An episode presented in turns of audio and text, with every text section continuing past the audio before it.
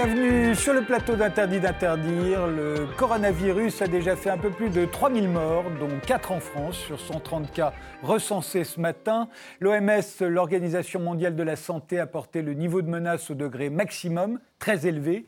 Le virus est assez contagieux, il se répand très vite, mais il semble être moins grave qu'on le redoutait. Le site de l'OMS recense 45 300 guérisons, soit la moitié des 90 000 contaminations dans le monde, dont 80 000 en Chine. En France, nous n'en sommes pas encore au stade de l'épidémie à proprement parler. Le virus ne circule pas largement dans la population, mais nous sommes passés vendredi au deuxième stade, le stade en dessous de l'épidémie, quand apparaissent dans plusieurs régions des grappes de cas. Il s'agit non pas de bloquer le virus, ça c'est c'était le premier stade, mais de le freiner, de le retarder pour gagner du temps et préparer la riposte. Alors pour comprendre ce que le coronavirus a de particulier, ce n'est pas la grippe, ce n'est pas Ebola, ce n'est pas la peste, nous avons invité Élise Clément Frutos, vous êtes médecin, infectiologue à la Pitié-Salpêtrière, en charge de l'unité d'isolement Charles Nicole, vous êtes l'adjointe du professeur Éric Combe, le chef du service des maladies infectieuses de la Pitié, c'est l'une des deux équipes euh, qui suit le plus grand nombre de personnes infectées infectés par le coronavirus en France. Alors qu'est-il de particulier ce coronavirus? Ben Déjà au niveau épidémiologique, donc c'est un petit peu particulier parce que ce n'est pas le SARS, donc le virus avec plus de 10% de mortalité qu'on a connu.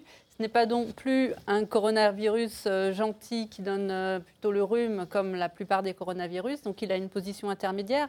Une autre particularité, ben, c'est sa capacité à se déplacer via les avions, puisqu'il est transporté par les hommes qui se déplacent de plus en plus. Vous avez même apporté une carte d'ailleurs, on va la voir tout de euh, suite. Comment se circule le coronavirus euh, dans le monde C'est à travers les aéroports, hein, on tout le à Fait. Et euh, c'est ça qui fait qu'il peut aussi rapidement se répandre aux, quatre coins du monde et dans tous les pays du monde. Et on voit très très bien qu'il suit la voie des avions et qu'il se répand à partir des aéroports. Autre particularité, c'est le contexte d'aujourd'hui, la capacité qu'on a à suivre au jour le jour le nombre de cas euh, confirmés et euh, d'avoir ces, cartes et ces courbes magnifiques. Ce qui peut être assez anxiogène d'ailleurs. Absolument. si on ne sait pas par rapport à quoi se situer, on nous donne des chiffres. Et, euh, Voilà, donc évidemment le fait qu'on est dans une population toujours plus nombreuse dans le monde et avec des, zones d'hyper-densité de population, effectivement, qui favorisent sa dissémination. Et puis, on parlera, j'espère, peut-être un peu du contexte euh, en France et puis euh, de ses effets secondaires euh, plus politiques et non médicaux. Alors, Franck de Dieu, vous êtes journaliste, directeur adjoint de la rédaction de Marianne. Vous êtes spécialisé dans l'économie, puisque vous avez été rédacteur en chef adjoint de l'Expansion et professeur d'économie et de culture générale à l'IPAC Business School. Dans le dernier numéro de Marianne, d'ailleurs, vous avez enquêté sur les conséquences économiques mondiales du coronavirus. On va l'appeler le coronavirus, hein, pour faire simple, même si c'en est un particulier. Euh, alors, qu'est-ce que vous voyez, vous, de, singulier euh, là-dedans, de nouveau, d'inédit, de, de moderne? C'est l'ampleur euh, de la mondialisation qui est nouvelle. En hein. 2019, euh, on a fait des comparaisons avec le SRAS 2003. Et on dit finalement, le système dans lequel s'insérait euh, la peur du précédent virus il y a 17 ans et aujourd'hui est à peu près le même du point de vue des grands principes. En revanche, en ce qui concerne l'ampleur de la mondialisation, on est dans un autre domaine. On se dit finalement, 2003 c'était à peu près hier, on ne découvre pas l'importance de la Chine dans la chaîne de production, dans euh, son importance du point de vue de, la croissance économique mondiale. En fait, si. C'est un autre monde. Entre 2003 et, aujourd'hui, vous avez des importations françaises provenant de, Chine qui ont augmenté de 280%. 280%. Presque trois fois plus. Euh, plus de trois fois plus. Donc effectivement, vous vous dites, euh, dans ces conditions-là, au fond, nous sommes dans le même système de mondialisation, oui, mais dans la mesure où il a pris une autre ampleur, eh bien, on a changé d'univers. On a changé d'univers avec une capacité euh, d'enrayer cette machine encore plus forte, notamment après, euh, après, on en reparlera, mais tout cela s'insère dans une sorte de, de, d'ubris financière, euh, de mondialisation, d'échange, et qui évidemment expose la France parce qu'on a fait aussi des choix, euh, des choix euh, de délocalisation, euh, expose la France à une, un risque de récession si évidemment... Et pas seulement la France. Oui, mais alors justement, on y reviendra, mais je veux dire que quelque part, en fonction de la stratégie qu'ont eu les pays au regard de la mondialisation, eh bien, ils ont une exposition de différentes natures. L'Allemagne n'a pas le même problème, quelque part, euh, à la Chine, la même relation à la Chine. elle exporte. Nous, on importe. Bah oui, mais voilà.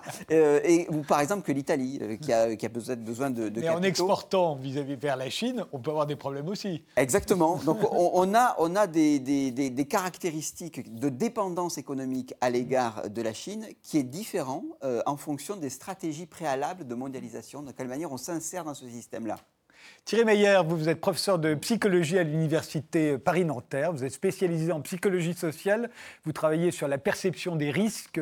Vous collaborez d'ailleurs régulièrement avec les agences de santé sur les questions de communication, sur les messages de prévention. Alors, euh, pour vous, à vos yeux, à vous, de psychologue, euh, qu'est-ce qu'il y a de, particulier dans, cette épidémie de coronavirus? Je, trouve qu'il s'agit de, surtout de l'amplification euh, de, dans l'estimation des risques. Euh, en effet, ce qu'on appelle l'évaluation d'un risque, c'est estimer sa probabilité et euh, le, risque que je sois même victime. Et donc, en général, on, a tendance à surestimer les, risques rares. Et là, typiquement, on a affaire à une surestimation extraordinaire du niveau de risque par rapport objectif, enfin, mmh. objectif par rapport au risque subjectif. Donc ça, c'est dû effectivement au fait que la surmédiatisation fait que je récupère, je vais récupérer en mémoire, lorsque je me dis est-ce que je, suis exposé moi-même, je vais récupérer en mémoire toute l'information que je peux avoir par les médias, donc je vois des victimes, effectivement on en parlait tout à l'heure, il y a beaucoup de victimes, assez peu de gens qui ont réchappé, donc on voit beaucoup les, victimes, et donc j'ai tendance à surestimer largement, sachant qu'il y a 3000 par exemple euh, morts, euh, de la route, donc j'aurais plutôt intérêt à avoir peur quand j'entre dans ma voiture, mais j'ai pas vraiment peur, parce que c'est quelque chose que je connais, qui est familier, qui est contrôlable, sur lequel je, je peux agir, alors que le, coronavirus, c'est un risque inconnu euh, mmh. sur lequel je ne peux pas agir. Les 3000 morts d'accidents de la route, c'est juste pour la France. Les 3000 morts du coronavirus, c'est uniquement Au, niveau, niveau, mondial. Et par ailleurs, une autre dimension importante, c'est la dimension plus psychosociale. Le fait qu'au départ, ça touche une population éloignée, donc les, Chinois, donc qui, est assez circonscrite dans, dans le temps. Et d'autant que la contagion, c'est quand même une, question de distance sociale. Hein. La, contagion, c'est effectivement c'est réguler la, la, distance sociale. Et la distance sociale, c'est la distance. La, distance physique. Euh, entre deux personnes, voilà. C'est différent selon les pays et les cultures, d'ailleurs. Tout à fait. Et on pense même, il y a même des, théoriciens qui nous disent que les pays où il y a les plus grandes distances sociales, par exemple en Inde, où il y a des intouchables, des gens que je ne peux même pas toucher, eh bien, ce sont des pays qui ont été exposés à des pandémies. Donc il y, a encore des traces dans, la culture de deux pandémies par les plus grandes distances sociales. Et c'est pour ça, c'est en réaction aux pandémies qu'ils ont connues qu'ils ont instauré une distance. Des hypothèses hein, de l'évolution, On n'en est pas sûr. Antoinette Richner, vous, vous êtes suisse, vous êtes romancière et, et, dramaturge. Votre nouveau roman, Après le monde, vient de paraître chez Bûcher-Chastel. Alors c'est un roman post-apocalyptique, euh, écoféministe et inspiré des thèses des collapsologues. Pablo Servigne, d'ailleurs, en dit beaucoup de bien. Lui aussi aussi insiste sur l'entraide euh, euh, qui doit y avoir lieu après une catastrophe, tout comme vous. Euh, c'est votre cas aussi dans ce roman. Alors, qu'est-ce que cette épidémie de coronavirus a de moderne à vos yeux alors le propre des théories de l'effondrement, c'est de mettre en évidence la vulnérabilité de nos sociétés au regard économique, logistique, de notre dépendance au pétrole, de notre dépendance au crédit et aussi la mondialisation des circuits de, production et de consommation euh, dont il a été question. Euh, donc dans cette, cette optique, évidemment, qu'on peut voir euh, un virus, mais je dirais au même titre qu'une éruption volcanique, une grande panne généralisée d'électricité ou un piratage ou un, problème dans les sphères financières, on peut le voir comme un déclencheur de ce qu'on appelle l'effet domino. pour moi, en tant que romancière, finalement, ce n'est pas tellement le coronavirus en tant que tel qui va m'intéresser, c'est plus ce qui révèle justement des, fragilités d'une société qui, en temps ordinaire, euh, se croit toute puissante. Mais alors, justement, on va commencer là-dessus, puisque les, les, euh, les, mesures que l'on préconise euh, aujourd'hui, euh, c'est de ne pas s'embrasser, de ne pas se serrer la main, ne pas se rassembler. c'est le contraire de l'entraide, justement. En cas de panne d'énergie, l'entraide, ce serait fondamental dans, une, dans une catastrophe, dans un effondrement, une, théorie de l'effondrement. Mais là, tout à coup, on est dans un virus, c'est-à-dire, en gros, c'est tout ce qui a donné les films de zombies. Hein. Et dans les films de zombies, l'entraide, c'est difficile, parce que l'autre, c'est un zombie, justement. Ou en tout cas, ça pourrait le devenir. Ou ça l'est peut-être déjà, on ne le sait pas encore. Là, on est peut-être euh, dans un cas où l'entraide, c'est pas bon. Vous y avez pensé? Euh, oui, alors dans ma fiction, il y a des cas d'épidémie euh, parce que c'est une fiction longue qui dure sur plusieurs décennies. Donc il y a des moments aussi de quarantaine, des scènes aussi de violence de personnes qui sont exclues parce qu'elles sont malades et qu'on les craint. Euh, après, je pense que tout ça, il ne faut pas oublier que c'est un, prétexte fictionnel pour euh, arriver le, plus vite possible. Enfin, ce, scénario d'irruption de, la catastrophe soudaine et irréversible, qui est au début de ma fiction et pas à la mmh. fin, me permet surtout d'arriver très rapidement à une, forme de table rase qui va me permettre ensuite euh, de montrer une reconstruction d'un monde différent d'une autre. Et c'est après tout quand même ça qui m'intéressait. Alors ces dernières années, c'est vrai qu'on a vu beaucoup de films euh, catastrophes, des films de fin du monde. C'est l'avantage des effets numériques qui ont fait beaucoup de progrès ces derniers temps. Donc on peut visualiser la fin du monde. Euh, une, euh, une épidémie comme celle-là, elle s'inscrit dans ce cadre-là. Forcément, quand on est médecin, quand on est psychologue, on est obligé d'y penser on, pense tous à la fin du monde ah. possible. et les virus, on en a vu dans plein de films. Euh, L'épidémie finale, non. Il y a Contagion, le film de Soderbergh, qui est devenu un film qui a, fait le tour du monde alors que personne ne l'avait vu à l'époque. Bon, ce, ne sera pas ce, virus-là qui sera euh, la cause de, l'effondrement de l'humanité, mais il pourra avoir un, petit impact. Non, je voulais revenir un tout petit peu sur euh, l'entraide. Euh, avec un petit bémol, puisque le fait de porter un masque, en fait, quand on est malade, c'est pour protéger les autres. Donc, dans ce sens-là, on a une action altruiste. Comme de se faire vacciner, d'ailleurs. Et le fait de se faire, j'allais exactement y venir, le fait de se faire vacciner, par exemple, contre la grippe, et surtout pour les personnels soignants, c'est un acte altruiste. Pour aider les autres, c'est mm. plus que pour s'aider soi-même. Également, euh, enfin, la mobilisation euh, que je peux voir au quotidien à l'hôpital et partout pour dépister le, maximum de personnes, pour pouvoir les isoler et les prendre en charge, montre que l'élan est là. L'élan d'entraide, il est là, il existe, hein, même dans ce monde peut-être d'individualistes et d'égoïstes. Oui, ça, c'est ce qu'on dit toujours, mais c'est peut-être un cliché, après tout, sur l'entraide. Mais il est on, sait que la, morale, par exemple, c'est lié à la, c'est une façon de régler le problème de la coopération. Mmh. Euh, or, le, virus change notre façon de, coopérer, que ce soit justement pour aider, dans le sens où je vais essayer de soutenir euh, ceux, qui sont victimes, ou les dévaloriser, euh, parfois, mais par ailleurs aussi m'éloigner, des autres. Donc il est possible que ce virus change aussi notre logiciel moral, plus au-delà de simplement de la, simple protection des maladies, qui n'est pas rien, puisque c'est un besoin, échapper aux maladies ou protéger les siens, c'est un besoin humain fondamental. Donc on est, il y a ce mélange à la fois de fondamental, c'est-à-dire vraiment c'est un besoin fondamental, qu'on pourrait même penser qu'il est préprogrammé. Et, on, on, hésite toujours à toucher quelque chose qui est purulent ou qui est, qui est, sensible, ou voilà. Et en même temps d'hypermédiatique. De, Donc on est effectivement dans cette connexion entre l'hypermédiatique et le, les, choses fondamentales, voilà, les, les humeurs. Euh. Franck de Dieu, pendant très longtemps, on a associé l'idée la progression des échanges économiques amenant à de plus en plus de richesses. Euh, euh, ça a été un peu l'histoire du capitalisme à travers les siècles. Vous pensez que ça pourrait être l'objet d'un retournement aujourd'hui? Tout à coup, on se dit, ah ben voyez, les échanges économiques, voilà ce que ça donne. ça transmet des virus. Il faut bien avouer que depuis Lehman Brothers, depuis la crise financière, on nous fait à chaque fois le coup. Et, et il m'est arrivé d'y croire. C'est-à-dire de dire, ah, cette coup-ci, ça va être différent. Lehman Brothers, c'est fini. Là, il y a le G7, il y a le G20. Euh, on a considéré qu'il fallait réguler la finance et donc on allait apprendre. Ensuite, euh, crise souveraineté, euh, des crises souveraines européennes. On se dit, ah, c'est le début de l'Europe sociale. Ce coup-ci, le libéralisme, etc., la compétition, le dumping social et fiscal, on a compris, les Irlandais, tout ça. ne se passe pas. Troisièmement, euh, le, fameux retour des États. Ça y est, c'est le retour des États. Les entreprises, elles considèrent quand même, les multinationales, qu'elles sont allées un petit peu loin. Et là, elles se retrouvent à tendre la Sibylle aux États qui leur viennent en aide.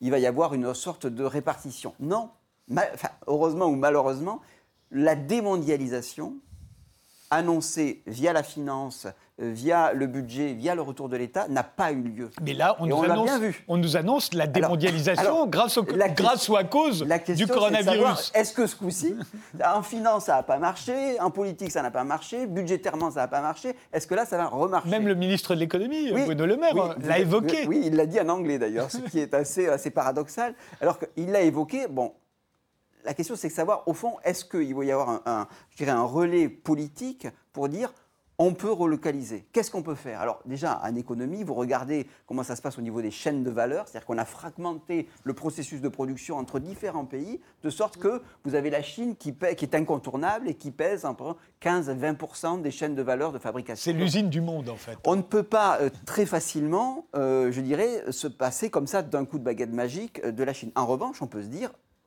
c'est une question de souveraineté, on peut relocaliser, on peut dire, il y a des choses qu'on pourrait relocaliser pour des questions euh, effectivement d'emploi, mais pour des questions aussi d'autonomie, d'autonomie alimentaire, d'autonomie technologique, de souveraineté euh, euh, Ou de, ou de santé, donc. et de santé également. À partir du moment où c'est l'argument de santé, mais parce que quelque part, oui, à chaque fois qu'on est dans une période de crise, et là, monsieur euh, pourrait euh, euh, à- à- compléter ce que je vais dire, c'est qu'à partir du moment où on est, à un pic de crise, il y a un élément qui légitime l'intervention de l'État. Rappelez-vous la phrase euh, de, François Hollande qui dit il y a le pacte de stabilité au lendemain des attentats, mais il y a plus important que ça, il y a le pacte de sécurité. Et là, il dit, les 3%, c'est bien gentil, mais on verra plus tard. Et il a raison. Et tout le monde dit, y compris les plus libéraux, au fond, c'est légitime. Effectivement, il y a quelque chose au-dessus. Alors là, on pourrait dire, il y a le pacte sanitaire. C'est au-dessus encore. Alors là, c'est quand même une question de survie. Euh, et on, ça serait parfaitement légitime. La question, c'est de savoir jusqu'où est-ce qu'on est dans une sorte de déclaration d'intention, que moi je soutiens largement, ou alors est-ce qu'il y a, je dirais, euh, des, des- des- puissances euh, économiques, financières qui vont dire, ben, attendez, non, en fait, on va essayer de continuer comme avant, euh, malgré les injonctions des politiques, malgré les injonctions des populations, on arrive à avoir une sphère économique et surtout financière qui s'est autonomisée et qui finit par, je dirais, jouer ses propres règles, quitte à ce que, euh, à ce qu'il y ait une prochaine crise. Alors on l'a dit, c'est, euh, ce virus est assez contagieux, il se répand assez vite, mais il est beaucoup moins grave qu'on ne le croyait, il tue peu. On va dire, hein, euh, c'est plutôt une bonne nouvelle. Euh, mais on a l'impression qu'on se sert aujourd'hui de l'hôpital pour faire de l'isolement. euh, de malades qui, par ailleurs, euh, ne sont pas euh, mal portants, en fait. Euh, ils ont le virus, mais j'ai l'impression qu'à la pitié Voilà, salpêtrière, tout à dans votre service, c'est comme ça. Tout à fait. Il y a des gens bien portants qu'on isole. Vous avez tout à fait raison. C'est un virus euh, assez contagieux, puisqu'une personne en, conta- en contamine entre 2 et 3, donc plus contagieux que la grippe, euh, qui tue moins qu'on ne pensait, puisqu'au début, euh, on ne recensait que les, cas les plus sévères en Chine, et donc on avait des taux de mortalité élevés. Et maintenant qu'on commence à dépister des gens de moins en moins symptomatiques, voire des gens qui n'ont quasiment aucun symptôme, mais qu'on a dépistés parce qu'ils sont le père, la mère, le fils, euh, la femme d'un des cas euh, hospitalisés, on se rend compte que finalement, il y a beaucoup plus de porteurs qu'on ne pensait et de ce fait, la mortalité diminuée pour arriver peut-être maintenant vers les 1%. C'est quand même au-dessus aussi de la, mortalité de la grippe. Euh, néanmoins, vous, avez raison, nous, nous nous nous retrouvons, nous, soignants à l'hôpital, dans une situation un petit peu incongrue où nous ne nous occupons plus tellement de malades, mais de personnes euh, qu'il faut isoler, et c'est aussi ce qui nous est demandé, euh, du reste de la population pour essayer encore euh, d'enrayer ce qui peut l'être. On sait qu'on n'échappera pas à l'épidémie en France, Non, mais, mais en gros, on peut la retarder. la on freiner. essaie de la retarder en dépistant un maximum de, de personnes et en isolant les, les positifs. Bien entendu, on est à la limite de notre système. Comme vous le savez, euh, l'hôpital public déjà allait mal avant. On était déjà en sous-effectif, euh, tous un petit peu fatigués. Donc euh, ça vient rajouter. Tout est dans l'urgence. On s'adapte, bien évidemment. On, prend en charge les personnes. On, se retrouve à, dépister des dizaines et bientôt des centaines de personnes. On reçoit euh, plus de 1000 appels par jour. euh, Est-ce voilà. que vous portez des, des masques, des scaphandres comme les, les Chinois On voit les photos, on voit des, tous les médecins avec des scaphandres? Non, les scaphandres, C'est c'est ce qui, ce qui fout la trouille aussi. hein, Les scaphandres, c'est plutôt en laboratoire, hein, quand Ouais. on manipule directement le, le virus. Nous, nous avons évidemment des, des- des- des tenues avec des surblouses, avec des masques FFP2, des lunettes, euh, des gants, des charlottes, des surchaussures. Euh, mais encore une fois, c'est pour éviter de, disséminer. Donc voilà, on se retrouve là dans mon service, par exemple, avec une vingtaine de personnes en isolement. Donc ils ne sont, pas, sont pas spécialement malades. En tout cas, ils n'ont pas de critères d'hospitalisation, mais pour euh, essayer de, voilà, de retarder la transmission. Et il n'y a pas dans le personnel soignant euh, qui déjà, euh, vous, manquez de personnel, euh, mais il n'y a pas de cas déjà de, gens infectés qu'il faut retirer Il y a des cas dans d'autres hôpitaux, c'est le risque, c'est lorsqu'on a pris en charge une personne sans savoir qu'elle était mmh. contaminée et quand on l'apprend deux, trois jours après, ben, on rappelle toutes les personnes qui ont été amenées à s'en occuper. Effectivement, dans ce cas-là, des personnels ont été identifiés. À la pitié, aujourd'hui, il n'y en a pas à ce que je sache mais parce que euh, nous, nous avons pris les mesures dès l'arrivée des cas suspects. Donc, euh, et est-ce qu'on meurt du coronavirus Est-ce qu'on meurt d'autres maladies qu'on avait Et parce qu'on attrape le coronavirus, tout à coup, ces maladies l'emportent? Alors, euh, il semble effectivement que les personnes qui en meurent sont les personnes les plus fragiles. Donc, il y a un gradient avec l'âge. Plus on est âgé, plus on risque d'en mourir. À plus de 50 ans, on a une mortalité plus élevée qui a plus de 60 ans et à plus de 80 ans encore plus élevé. Et les enfants et, inversement, les enfants euh, ne, présenteraient pas de forme sévère. Et puis en plus de l'âge, il y a d'autres facteurs, euh, l'obésité, le diabète, toujours les mêmes, hein, euh, le, tabagisme, et puis toutes les causes d'immunodépression. Donc c'est un petit peu toujours pareil, une espèce de sélection naturelle, et ce, seront les plus faibles qui, qui succomberont. Thierry Meyer? Oui, alors ces masques-là sont impressionnants puisqu'ils déshumanisent. De l'autre côté, on a affaire à une, situation déshumanisante, donc qui est elle-même euh, susceptible donc de provoquer donc des, une vision très émotionnelle, très émotionnelle. Et on sait que quand je suis moi-même émotionné, je le transmets aux autres. Donc de créer une sorte d'anxiété. J'ai une recherche très connue où on présente des serpents, par exemple, à des gens, ils ont peur évidemment, l'anxiété, et ensuite on leur présente des fleurs. Ben, ils ont peur des fleurs qui ne sont pas familières. Et donc, le, danger, c'est l'idée que lorsqu'on a une, peur quelque part, elle a tendance à se diffuser euh, dans d'autres secteurs. Et donc, je peux avoir peur des fleurs un peu bizarres si à partir du moment où je suis moi-même en état, en état de peur. Et de fait, à partir de ce moment-là, je suis donc euh, cette, cette, anxiété fait que tout ce que, ce que, je vais interpréter va être euh, traité sous un angle émotionnel et plus sous un angle rationnel. D'ailleurs, c'est le Par exemple, ça laisse la place aux théories du complot. On a dit que c'est Trump qui a effectivement volontairement mis en place euh, en Chine ce, ce, virus pour contrer la puissance de l'économie chinoise, par exemple. Donc effectivement, ça, ça, peut me rassurer, ça, peut, ça me donne quelque chose qui est contrôlable, un système de justification, d'explication. Et voilà, donc je, sais pourquoi ce virus est là. Et, quand on voit des, gens avec les masques les plus, les plus classiques, hein, qu'on s'est habitué à voir en Occident depuis l'épidémie de Stras d'ailleurs, hein, en 2003, on a vu tout à coup des avions venant d'Asie avec des gens qui sortaient avec ce masque qu'on connaissait peu encore à l'époque. Est-ce que c'est un facteur inquiétant ou rassurant? Parce qu'après tout, euh, s'ils portent un masque, c'est pour nous protéger, vous nous l'avez dit, mais enfin s'ils portent un masque, c'est qu'ils ont été en contact avec euh, ou à proximité de gens qui à risque. Euh, et puis en plus, on nous dit que finalement ce masque, il ne sert pas à grand-chose. Je crois qu'il aurait une autonomie de 3 heures. Euh, c'est vrai, il sert pendant 3 heures, au bout de 3 heures, on peut le jeter Il doit être porté par les, les malades pour éviter qu'ils le transmettent via les gouttelettes. Voilà. Mais ça évite pas la contamination manuportée. Et effectivement, il a une durée de vie entre voilà, 3-4 heures qui fait qu'il faudrait le changer régulièrement puisque au bout d'un moment, il, il perd son, son caractère de, de, filtre. Et effectivement, pour les personnes non malades, il n'a pas, pas beaucoup d'intérêt en tant que tel. Franck de Dieu ce qui est important, pour dire que le facteur le plus important, c'est la familiarité. Donc, ce n'est pas le fait qu'il y ait un masque ou qu'il n'y en ait pas, c'est que je sois familier. C'est-à-dire qu'en France, l'introduction du masque est récente, et donc, effectivement, elle peut, ça peut paraître menaçant. Mais à partir du moment où ça commence à se diffuser, c'est la familiarité qui est le principal. Oui, en Asie, c'est très. On en Asie, voilà. tout le temps. Le masque ne fera pas. pas s'inquiéter. Franck de Dieu, quelque chose à ajouter sur la question, ben, Antoinette? C'est-à-dire qu'effectivement, là, ce que vous dites, c'est que il y a une forme d'irrationalité qui finit tout de même dans l'humanité par se rationaliser et par se rétablir. Le problème, par exemple, avec les marchés financiers, avec la, notion d'autoréalisation, c'est qu'en soi, le réel ne les intéresse plus. C'est-à-dire que la peur du réel et la peur du changement, ce passage des fleurs non familières, plutôt des serpents aux fleurs non familières, ça crée déjà quelque chose réellement. C'est-à-dire qu'à partir du moment où on se dit... Euh, il y a ce, dont j'ai peur au nom de la gestion du risque, et au nom du fait qu'on fait tous à peu près la même chose, eh bien, euh, il faut que je réagisse en premier. Et donc, il y a un phénomène de panique euh, qui n'est pas forcément, qui ne s'insère pas forcément dans une logique de réalité, mais qui finit par être euh, autoréalisant et qui produit en revanche des effets bien réels. Ce, bien que, réels. vous- ce que vous êtes en train de nous dire, c'est que les marchés financiers, c'est une métaphore du coronavirus ou le coronavirus est une métaphore des marchés financiers? J'ai envie de vous dire, c'est peut-être les deux en fait, sans, être euh, dans, dans la- dans le catastrophisme. Mais par exemple, là sur les marchés, il y a une question qui se pose, c'est difficile d'y répondre. C'est qu'habituellement, tout le monde dit, vous savez, dans ces cas-là, l'or devrait monter. Bon. Oui, Or, ben, l'or ne monte pas.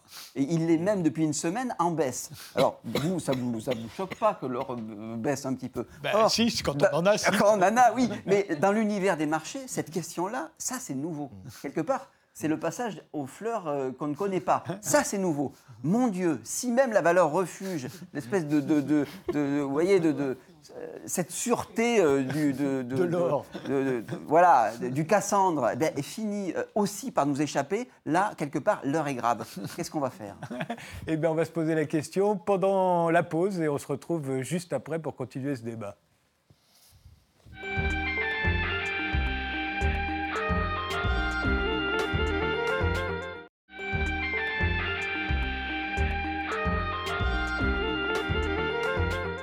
Nous continuons notre débat sur le coronavirus, épidémie moderne, euh, typique du 21e siècle, avec Élise Clément Frutos, qui est infectiologue à la Pitié-Salpêtrière, avec Franck de Dieu, le directeur adjoint de la rédaction de Marianne. Il est spécialisé en économie, avec Thierry Meyer, professeur de psychologie à l'Université Paris-Nanterre. Il travaille sur la perception des risques, et Antoinette Richner, euh, qui est suisse, romancière et dramaturge, et dont le nouveau roman Après le monde vient de paraître chez Bûcher-Chastel. C'est un roman sur l'effondrement. Alors, euh, euh, Antoinette, vous vouliez rebondir dans une fiction d'effondrement, euh, il y a bien sûr l'idée que tout à coup euh, la finitude euh, devient s'impose, notre condition de finitude s'impose. Euh, je pense que dans nos sociétés actuelles, on- n'est pas du tout familier justement de cette idée que la maladie puisse tuer. Euh, Thierry Meyer l'a bien dit, on a beaucoup plus, euh, enfin, le- il y a beaucoup plus de morts par la route, par exemple, que, que par la maladie. En tout cas, dans notre idée, parce que dans les chiffres, ce ne serait pas tout à fait vrai. Mais pourtant, dans notre histoire, il y a eu des épidémies. En 1300, par exemple, la peste. Et, et- et je pense qu'on continue de le porter en nous. Mais comment on peut réactiver ça euh, Comment on peut accepter aussi Parce que finalement, d'un point de vue numérique, euh, trois morts, en- quatre morts maintenant en France. euh, euh, qu'est-ce que ça déclenche en nous et comment on pourrait aussi se donner les moyens peut-être symboliques, culturels, d'être plus serein euh, avec cette idée de la mort? On, a, on est aussi avec l'idée des progrès de la médecine qui ont été absolument fabuleux au cours de- de- des dernières décennies, au cours du, dernier siècle euh, en particulier. Et on se dit, ben là, quand, par exemple, quand on est au stade 2, euh, on essaye de retarder euh, le virus, on se dit que ben, c'est pour trouver une riposte, c'est-à-dire un vaccin. Et on se dit tous d'ailleurs qu'on va trouver un vaccin. Je parlais du film de Steven Soderbergh que beaucoup de gens ont regardé depuis quelques semaines, depuis le, début de l'épidémie de coronavirus. Euh, c'est une épidémie d'une violence, d'une brutalité, d'une mortalité infiniment supérieure à ce qu'on connaît aujourd'hui. Mais on attend encore y trouver un, un vaccin. Euh, dans le film, c'est l'avantage des films, tout va très vite. mais- Et, mais- euh, et là, c'est pareil. On se dit, euh, on va trouver un vaccin. De toute façon, ça va être réglé assez vite. D'ailleurs, il faut noter qu'un virus qui tue rapidement et, et de manière très importante ne survi- survivra pas très longtemps et, et raccourcira sa propre épidémie. Ah oui, donc, Donc- le film de Soderbergh, il est réaliste dans ce sens-là. Alors un virus comme celui du, du SARS-CoV-2, donc le, le coronavirus dont on parle ce soir, il est intermédiaire, c'est-à-dire qu'il tue mais pas trop, il se transmet bien et donc il a des chances de, de durer et peut-être même de devenir endémique. Ah oui. Alors, les quoi, endémique? C'est-à-dire de, de perdurer à, à petit, à, à la petite échelle en continu, avec bien sûr des pics saisonniers comme pour tous ces virus. D'accord. Concernant les vaccins, c'est pas si facile. euh, vous le savez, euh, dans d'autres virus comme le, le VIH, la dengue, on est toujours à la recherche de, vaccins euh, à la fois efficaces et, non euh, plus dangereux pour ceux qui sont vaccinés que, ceux qui ne le sont pas.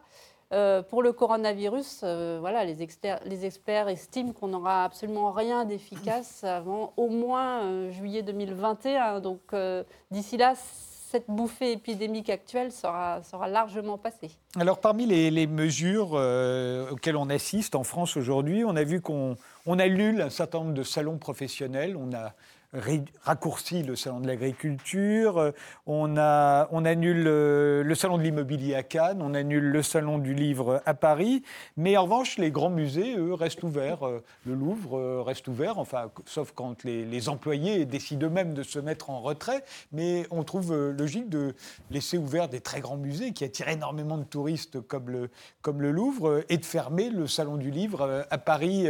Vous l'expliquez d'une certaine manière? Dans un bâtiment universitaire qui a 12 000 personnes dans les années 60. je dis toujours aux étudiants, vous avez plus de chances d'attraper le rhume que, le coronavirus. Et ils, se posent la question, mais il n'y a, pas d'eau chaude chez, dans, ce bâtiment encore, on n'est pas mhm. encore arrivé à l'université. Il n'y a aucun problème, puisque le, quand on se lève les mains, l'eau chaude n'a aucun impact sur le. c'est surtout le fait d'avoir du savon pendant, pendant, 20 minutes, pendant plus de 20 secondes qui va, fait, qui, va faire, qui va faire un effet. Et donc, effectivement, il y a des différences d'échelle assez, considérables. De la, même manière, le, préfet de l'Oise a fermé les marchés en plein air, mmh. mais il laisse ouvert les grandes surfaces et les, les hypermarchés. On se dit qu'après tout, le petit détaillant, le petit maraîcher euh, euh, a une force de, de, capacité de se plaindre bien moindre qu'un hypermarché, par exemple. Donc, euh, lui, on peut le fermer et, l'autre pas. Si on regarde la, communication gouvernementale, je trouve qu'elle est relativement bien maîtrisée, puisqu'il est important dans la communication de, que les experts soient crédibles. Donc là, je, pense qu'il laisse la place, comme la, Direction générale de la santé. Euh, il y, a des instructions pour que chaque euh, bah, euh, directeur de communication d'hôpital ou chef de service ne parle pas directement au public, mais que l'information soit transmise et gérée à l'échelle collective. Les consignes sont relativement claires il y a quand même eu des progrès du côté de la Mais vous trouvez pas ça antinomique Oui, non, c'est antinomique. Vous avez raison, puisque en plein air, on a moins de risques de se contaminer que dans un milieu confiné. je trouve absolument aberrant qu'on ferme les marchés, mm. alors qu'on sait très bien que ça va vraiment poser des problèmes à des petits détaillants. Bien sûr. Euh, alors cela dit, si c'est grave, il faut le fermer quand même. Mais quand même, maman, on laisse ouvert les grandes surfaces. Mm. Euh, ça me paraît dingue. Est-ce qu'il n'y aurait pas une logique économique, là, ben. tout à coup? De la même manière, on pourrait dire pourquoi euh, annule-t-on le marathon et ne ferme-t-on pas Disneyland, par exemple Moi, je, suis parti d'un a priori de, confiance quand même et de compétence des gens qui décident. effectivement, on me disait, euh, les supermarchés peuvent euh, continuer à fonctionner et puis en revanche, pas des manifestations entendre quelqu'un de votre compétence, de votre niveau dire c'est aberrant, là ça ne me va pas. Parce que je me suis dit, il doit y avoir une réponse, forcément. Eux, ils savent. Bon, et, quelque part, je pense que ça suppose quand même la confiance, euh, le fait que le gouvernement, euh, euh, je dirais, délègue la gestion à des une logique, c'est les intérêts économiques priment, c'est comme dans les dents de la mer. Vous vous souvenez, dans les dents de la mer, le, maire de la ville veut pas fermer, les, veut pas dire qu'il y a un requin qui tue les gens parce qu'il attend, le, il attend des touristes pour le week-end du 4 juillet. on, en va vient, pas fermer le Louvre. On en vient forcément à en déduire cela. Quand on entend un spécialiste dire c'est aberrant, effectivement, effectivement, on se dit il y a deux poids, deux mesures qui est lié à l'importance et à la puissance économique et financière euh, des acteurs. Maintenant, euh, à ce, ce jeu-là, on peut aussi s'en mordre les doigts parce que et en euh, plus, ça va contre euh, la transition vers une autonomie, l'autonomie dont vous parliez tout à l'heure, puisque des détaillants euh, au marché, ce seront plus des producteurs locaux que les, ce, qui, ce qui va approvisionner les supermarchés. Ah Donc finalement, qu'est-ce qu'il faut faire politiquement pour obtenir cette autonomie? Politiquement, je, pense que le gouvernement a décidé de déléguer quelque part presque la communication au jour le jour à des spécialistes pour se donner, d'une certaine manière, c'est un peu l'antithèse de, l'usine de Rouen-Lubrizol. Hein.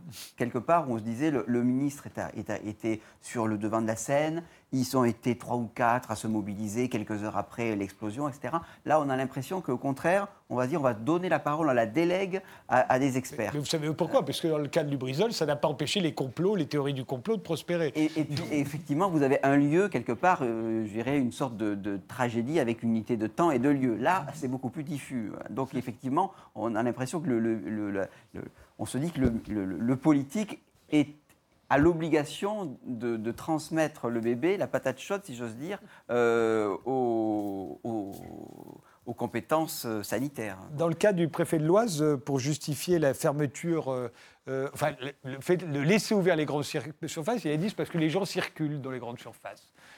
Il ne stagne pas, enfin à part aux caisses, j'imagine, mais enfin, il n'y a peut-être pas pensé.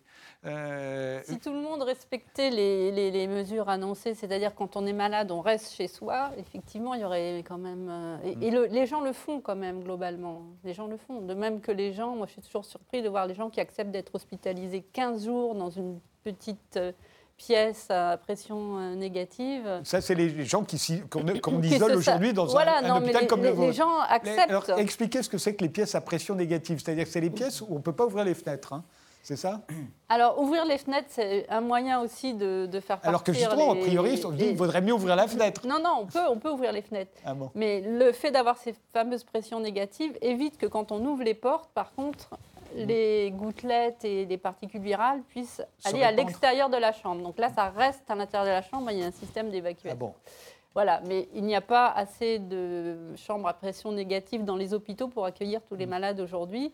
Donc, euh, ils sont également dans d'autres chambres. Mais enfin, les, voilà, les gens acceptent de rester confinés et c'est très difficile à vivre et ils le font encore une mais, fois. Euh, mais euh, vous soyez à, la place du gouvernement, est-ce que ça a un sens à la fois de, de, fermer des endroits et en même temps de laisser le métro, le train et l'avion fonctionner Est-ce que tout cela a un sens? Il faut bien faire quelque chose, il faut bien interdire quelque chose, c'est la mode. Je ne sais pas comment, quels sont les. On peut rationaliser, on peut se dire sur le marché, les gens, c'est un lieu de conversation, de sociabilité où on se parle en, direct. Non, mais je suis en train de travailler sur un mécanisme de, protection, justement. On dit je protège la crédibilité de, du, message. Hein. On a tous tendance à faire ça. Euh. On a l'impression qu'il faut forcément prendre une décision, interdire quelque chose, sinon on n'est pas crédible. Sinon, on, peut laisser l'impression qu'on ne fait pas son travail, alors que, euh, d'après ce que vous dites, on a l'impression que ce n'est pas tellement là que se passe le travail, au fond. C'est une responsabilité de chacun. Si on ne se sent pas bien, il ne faut pas sortir. Ça. Mais ce n'est pas en interdisant euh, le marathon et pas Disneyland qu'on va changer quoi que ce soit. Je, je crois que mm. les, gens sont quand même capables de... C'est là, où est l'entraide, c'est là où est la responsabilité de chacun. Mm.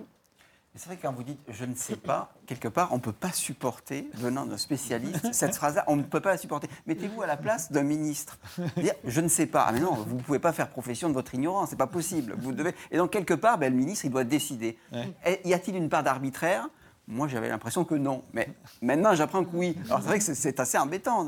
On ne peut pas supporter cette phrase « je ne sais pas ». Et je crois qu'il faut... Euh, c'est votre Thierry Beyer, vous qui êtes spécialiste de la prévention des risques, et puis surtout de la, prévention, alors avec toutes les agences de santé, vous avez travaillé avec elles. Là, en l'occurrence, qu'est-ce que vous en pensez? Alors déjà, j'en parlais au début, il y a des différents, ça, illustre les différents de, de, systèmes de contrôle social. C'est ce qui se passe en Chine et le système autoritaire chinois n'est pas du tout le mode de régulation qu'on choisit ici. Vous êtes libre d'aller. Voilà. déjà, ça illustre. La dictature a du bon. Oui, voilà. Donc, paradoxalement, ça a renversé. Euh, sans compter des pays qui ont moins un système sanitaire beaucoup plus fragile que le, que, le nôtre, dans lequel la vulnérabilité, peut, la perception de vulnérabilité, elle peut être vraiment avérée du fait que les gens ne seront pas protégés. Là, j'ai l'impression qu'on est plutôt tranquille avec ça, parce qu'on sait qu'à côté, on a un système de protection sociale. Alors, sociale déjà, ce qui n'est pas le cas aux États-Unis, parce que beaucoup, aux États-Unis, il y a beaucoup de, beaucoup de, des millions de personnes qui n'ont pas de protection sociale, et donc la crainte du coronavirus change totalement du fait que c'est la crainte de ne pas avoir les moyens de se protéger. En France, on a quand même cette protection, cette protection sociale, qui nous permet d'être plus serein. Dire à la fois le risque, on le sent, même si on. C'est vrai qu'on a une émotion, on tendance à ce qui est spécifique d'une émotion, c'est qu'on tendance à la partager. Dès que j'ai une émotion, euh, bah, on a parlé tous du coronavirus entre nous. Hein. Ça, c'est un mécanisme très connu, ça s'appelle le partage social de l'émotion. Je reçois, une émotion, j'en parle à d'autres. Donc ça, a tendance à amplifier. Et du fait qu'on est protégé finalement en France, euh, voilà, on, arrive à réguler. Dans d'autres pays, il faut faire attention, c'est une crise internationale, on peut avoir des réactions très, tout à fait différentes. D'abord, par exemple, en Afrique, où il n'y a pas du tout de protection, on peut avoir des phénomènes aussi de. je parlais d'intergroupes, là, on n'a pas beaucoup parlé du fait que, de, que ça touche aussi des groupes sociaux, les Chinois euh, qui peuvent lier à la, soit à l'apparence physique, ou, ou, là, on a récemment, il y a eu des, une interdiction de, voilà, si on est membre d'un sur un paquebot, par exemple, on est mal vu. Euh, sur un... Donc, on, on, peut avoir des, impacts, on parlait de catastrophisme, mais de, des impacts en termes d'agression entre groupes du fait que, alors de manière réelle ou avérée ou pas, certains groupes peuvent être considérés comme menaçants. Donc il y a quand même un danger. En France, cette, cette, protection sociale nous protège de beaucoup de choses. Hein.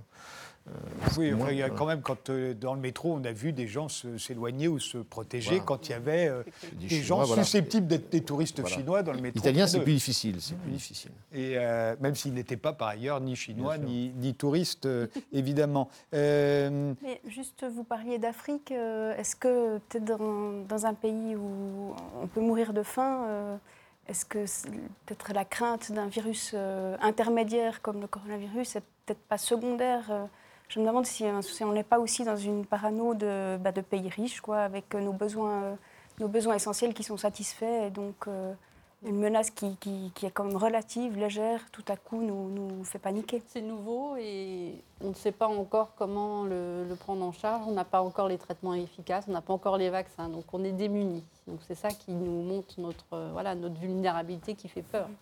La vulnérabilité, vous l'avez dit, elle est également économique. Euh, alors, euh, le, risque de, il y a un risque de crise industrielle, puisqu'on l'a dit, euh, la Chine, c'est l'usine du monde. Donc, il y a les Allemands pour fabriquer leurs machines-outils qu'ils exportent ensuite à travers le monde, et notamment en Chine. Ils ont besoin de la Chine pour fabriquer. C'est-à-dire que c'est devenu, je dirais pas, la Chine n'est pas devenue une sorte d'opportunité comme quelque part dans les, au début des années 2000. C'est une opportunité. Volkswagen disait Ah ben tiens, on va pouvoir vendre plus de voitures, etc.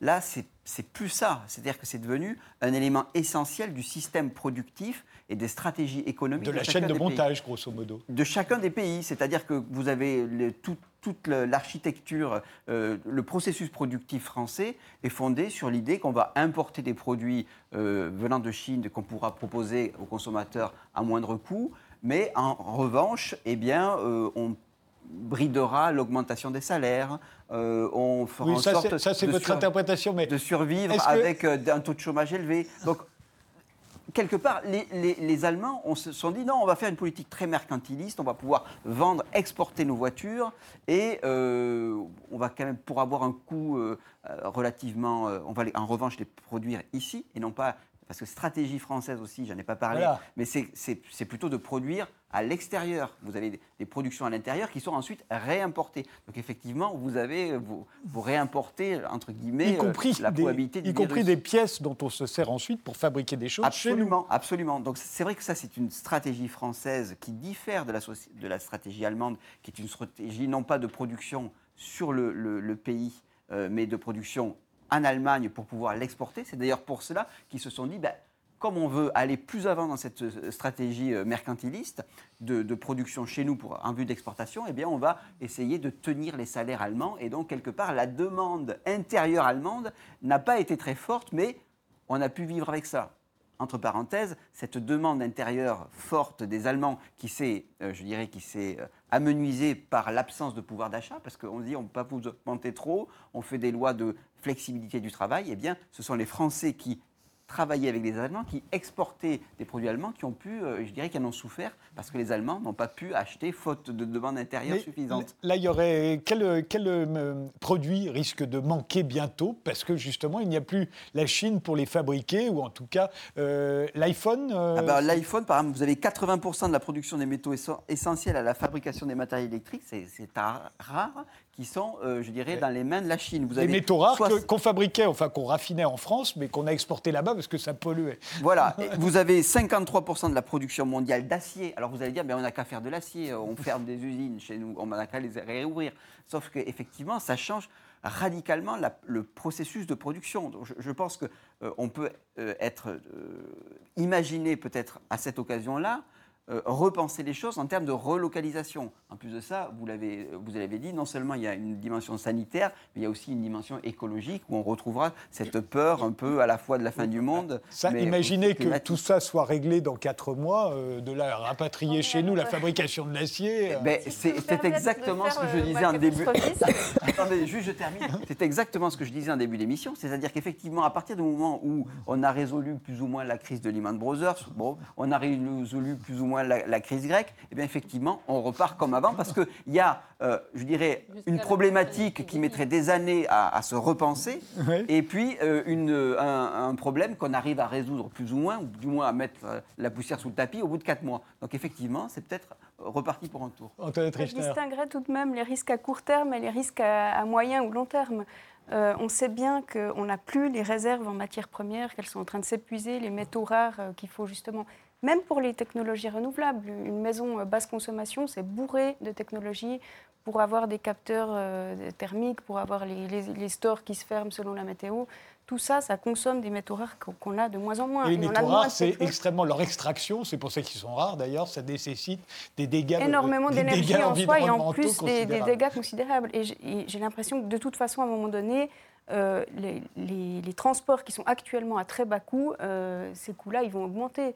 Donc j'ai l'impression que la question de la relocalisation, c'est qu'une question de délai. Peut-être que ce ne sera pas le coronavirus qui va, qui va faire changer ça, mais tôt ou tard, on sait bien que d'ici la, moitié du siècle, euh, il, faudra, il faudra prendre le, problème à bras-le-corps. Élise Clément Il y aura d'autres épidémies. Je dis, voilà, ce n'est pas celle-là. Euh, je vous ai évoqué tout à l'heure l'accroissement de la population. On peut remonter oui, on voyait la, on voyait la, carte tout à l'heure. La population mondiale, mais également. Euh, mais justement, je voudrais revenir sur cette carte que vous nous avez montrée. En fonction de l'accroissement de la population mondiale, on voit que les épidémies, au fond, servent de régulateurs, c'est ça? Alors, euh, voilà, il y a eu des oscillations, on voit un petit peu en bas de la courbe. Si vous montez la, montrez la.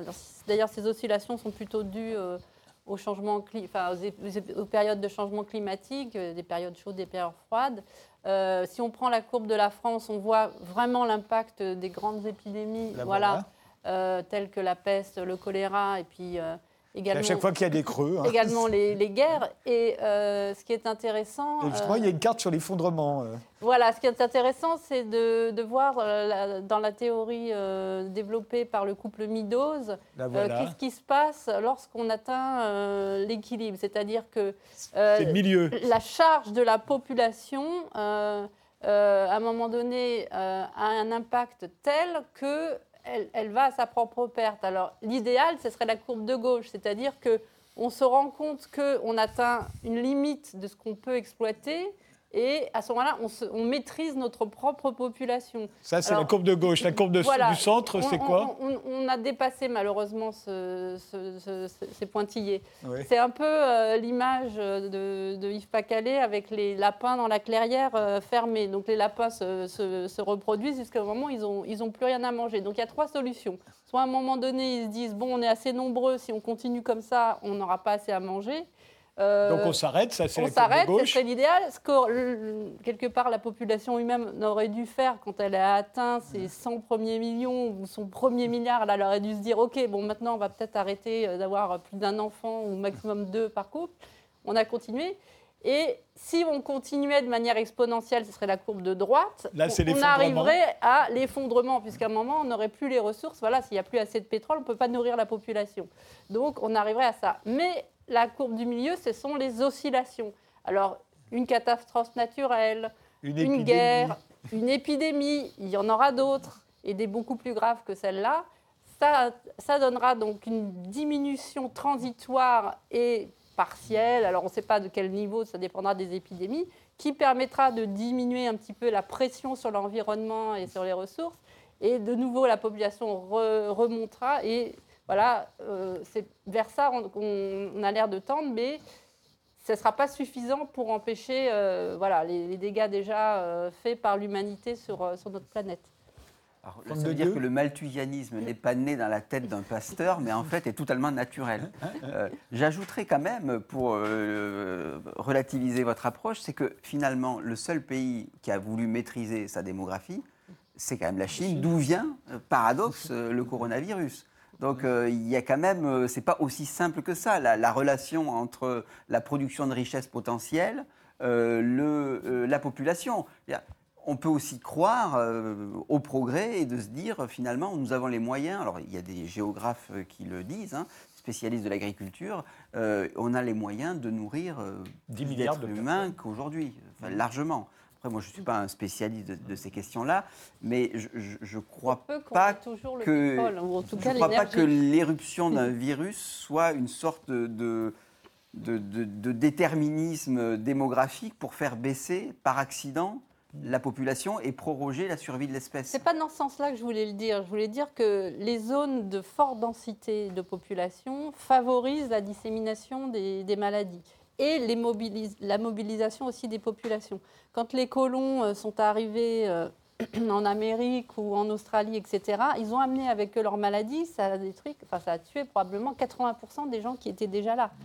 Euh, donc ça a toujours existé.